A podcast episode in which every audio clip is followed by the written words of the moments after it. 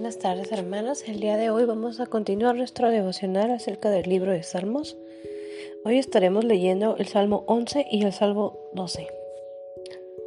Vamos a hacer una oración. Señor, te damos muchas gracias por este día, por tu misericordia, por la oportunidad que nos das Dios de vivir, Señor, de respirar, de ver tu mano poderosa, tu gracia, tu poder y tu misericordia, Señor. En tus manos, Señor, ponemos nuestra vida, te ponemos, Señor, este momento, Señor, que hemos dispuesto para adorarte y glorificar tu santo nombre. Te pido, Espíritu Santo, que tú nos reveles tu palabra, que seas tú hablándonos a nuestro corazón, a nuestro oído. Que dispongamos nuestros oídos, Señor, para entender, Dios, lo que tú quieres enseñarnos el día de hoy. En tus manos, oh Jehová, te pongo, Señor, a mi familia, Señor, a la familia de cada uno de mis hermanos, Señor. Guárdalos en sus hogares si están pasando por necesidad, por alguna prueba, Señor. Yo te pido, Espíritu Santo, que tú te glorifiques en sus vidas, que derrames tu gloria, que derrames de tu amor, que derrames de tu poder, de tu gloria, Señor, que se manifieste en sus vidas, Señor. Glorifícate en este día en el nombre de Jesús. Amén. Vamos a comenzar con el Salmo 11, que dice así. En Jehová he confiado como decís a mi alma, que se escape el monte cual ave. Porque he aquí los malos tienen el arco, disponen sus saetas sobre la cuerda para satear en oculto a los rectos de corazón. Aquí vemos cómo el salmista em, habla acerca de la gente que tiene trampa contra los hijos de Dios, dice que esas personas disponen su saeta sobre la cuerda para rodear a, los hijos de Dios. Y él describe todo lo oculto, como hay muchas personas que, que el enemigo utiliza para querer dañar a los hijos de Dios. Y estas personas lo hacen en lo oculto. En el versículo 3 dice, si fueron destruidos los fundamentos, ¿Qué ha de hacer el justo?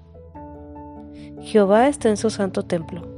Jehová tiene en cielo su trono, sus ojos ven, sus párpados examinan a los hijos de los hombres. Aquí nos habla acerca de quién es nuestro fundamento. Dice que si los fundamentos fueran destruidos, ¿qué, ¿qué haríamos nosotros? ¿Qué haría el justo sin un fundamento? Pero también aquí habla acerca de que Jehová lo ve todo.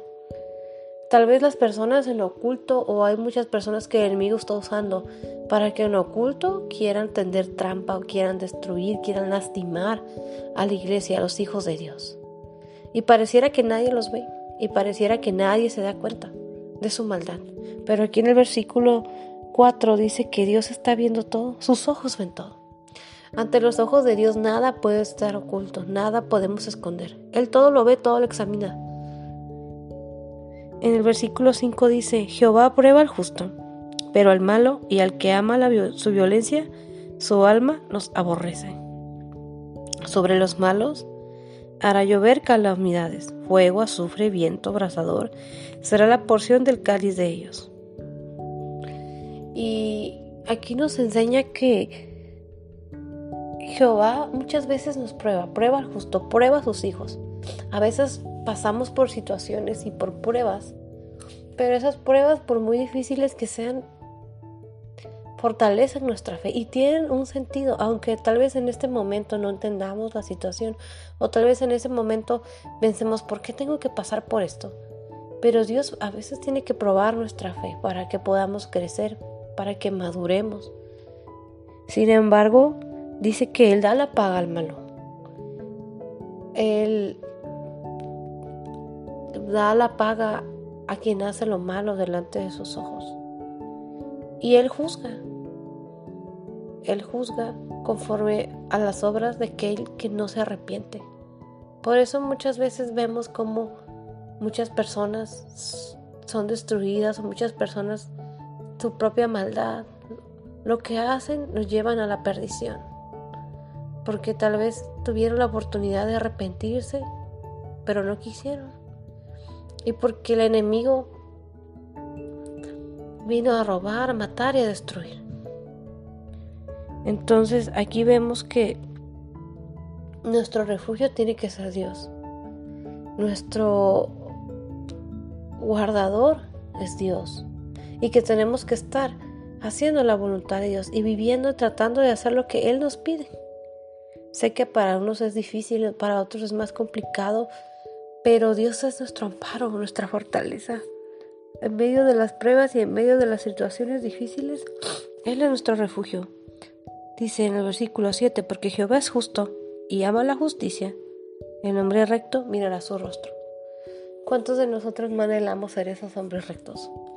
¿Cuántos de nosotros no anhelamos y todos los días queremos, nos esforzamos por tratar siquiera de llegar a ser un poquito de lo que Dios manda?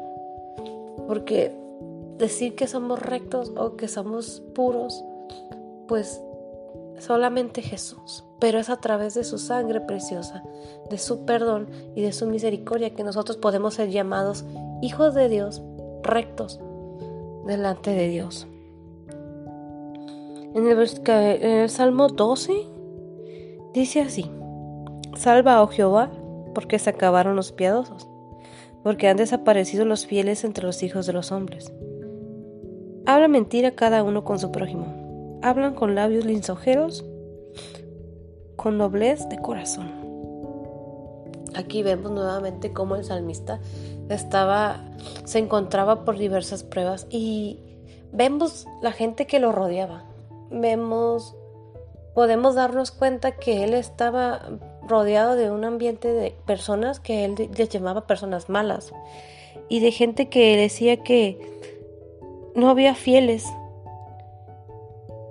y que eran gente que hablaban mentira, que calumniaban y que con él un corazón doble, que era traicionero y vemos cómo el salmista estaba rodeado de muchas personas que hacían lo malo delante de Dios. Por eso vemos que muchos de sus salmos son oraciones, peticiones a Dios pidiendo que lo guarden.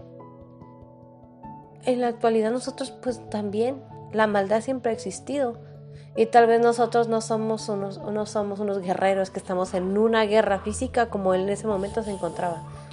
Pero nuestra guerra es espiritual estamos rodeados de no solamente, no solamente de personas que el enemigo utiliza para dañar a la iglesia, sino en lo espiritual hay un ambiente de guerra. Hay, hay un ambiente de espíritus, de demonios que se levantan en contra de los hijos de Dios. En el versículo 3 dice, Jehová destruirá todos los labios linsojeros y la lengua que habla jactanciosamente. A los que han dicho por nuestra lengua prevaleceremos, nuestros labios son nuestros, ¿quién es Señor de nosotros?